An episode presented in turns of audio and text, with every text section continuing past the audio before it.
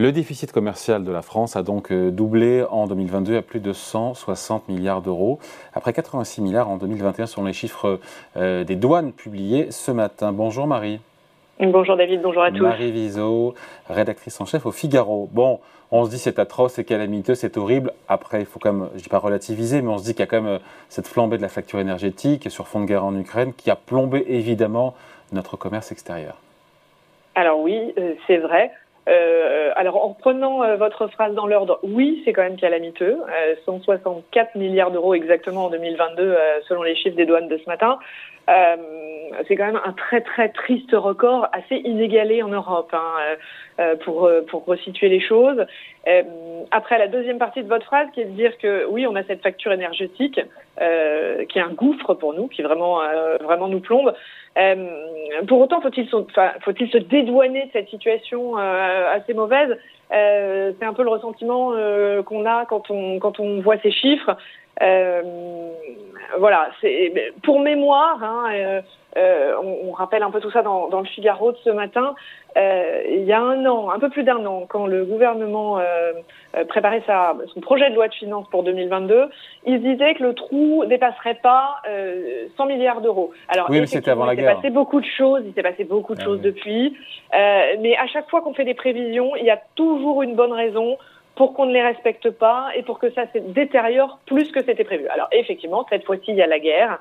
Euh, qui explique d'ailleurs, qui explique, vous l'écrivez très bien dans le Figaro, qui explique 80% de la dégradation de notre déficit commercial qui vient des prix de l'énergie. On peut rien faire contre ça, Marie.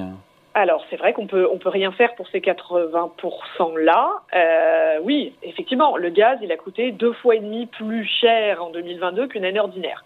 Ça, euh, on peut pas y faire grand chose.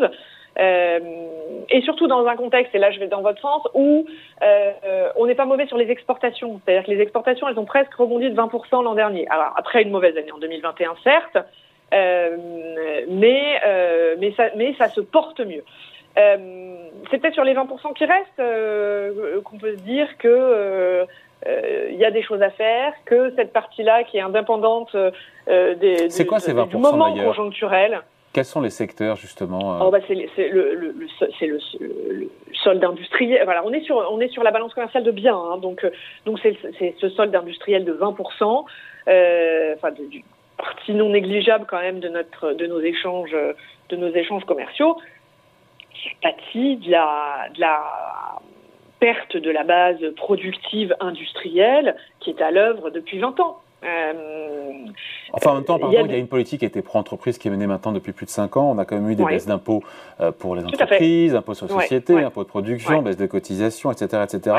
Euh, effectivement. Et, pourtant, la balance commerciale continue de se creuser, notamment, et là c'est intéressant, je crois que vous en parlez aussi, eu égard vis-à-vis de nos partenaires européens avec qui on partage la même devise. Exactement. Alors, euh, beaucoup de choses dans ce que vous venez de dire. Effectivement, une politique de compétitivité euh, à partir de 2012. Alors, avant 2012, depuis le début des années 2000 jusqu'à 2012, effectivement, on avait un coût du travail, on avait une compétitivité qui était moins bonne que celle de nos partenaires européens. Depuis 2012, on fait en sorte que ça que la situation euh, soit rattrapée, ce qui est le cas, hein, toutes les études le montrent. Et pour autant, pour autant, euh, et ben, par rapport à nos partenaires européens, on s'en sort, moins bien. Alors qu'est-ce qui cloche On part de plus bas. Qu'est-ce qui cloche plus bas. Euh, La valeur ajoutée euh, industrielle de la France euh, dans la zone euro, elle diminue encore, hein, encore aujourd'hui. On fait beaucoup de choses, y compris pour l'industrie précisément, c'est-à-dire qu'on fait des plans de réindustrialisation, euh, on, on, améliore la compétitivité de pays, France 2030, tout ça, tout ça, c'est pour la compétitivité du pays. Et c'est sans, effet euh, C'est sans effet C'est pas sans effet, c'est juste que ça prend du temps. Euh, réindustrialiser, redonner du dynamisme, à une, du dynamisme, pardon, à une industrie affaiblie, ça se fait pas d'un claquement de doigts. Donc ça, ça, ça, prend du temps, voilà. Et, et du coup, eh ben, on n'améliore pas la part des exportations françaises dans les, dans les ventes à l'étranger euh, par rapport à nos partenaires euh, européens et, et, même sur les trois dernières années, qui sont les trois dernières années de crise. Hein, on a perdu du terrain euh, par rapport à des pays comme l'Espagne, l'Italie, les Pays-Bas, qui sont considérés comme moins chers. Alors les, les, les, les pays à l'étranger regardent la qualité-prix. Nous, on a une bonne qualité, mais on est cher. La qualité-prix de l'Espagne et de l'Italie est considérée comme meilleure. L'organisation de l'appareil exportateur de ces pays-là, qui, j'ai l'impression qu'on en parle depuis des années, chasse en meute, savent davantage s'organiser, quelque chose que la France a plus de mal à faire, leur permet de s'imposer sur les marchés étrangers. Conclusion, nous, on perd des parts de marché. Euh, alors c'est un tout petit peu moins vrai sur les derniers mois, là, euh, fin 2022, une petite tendance qui, attend, qui, qui, qui, qui se redresse.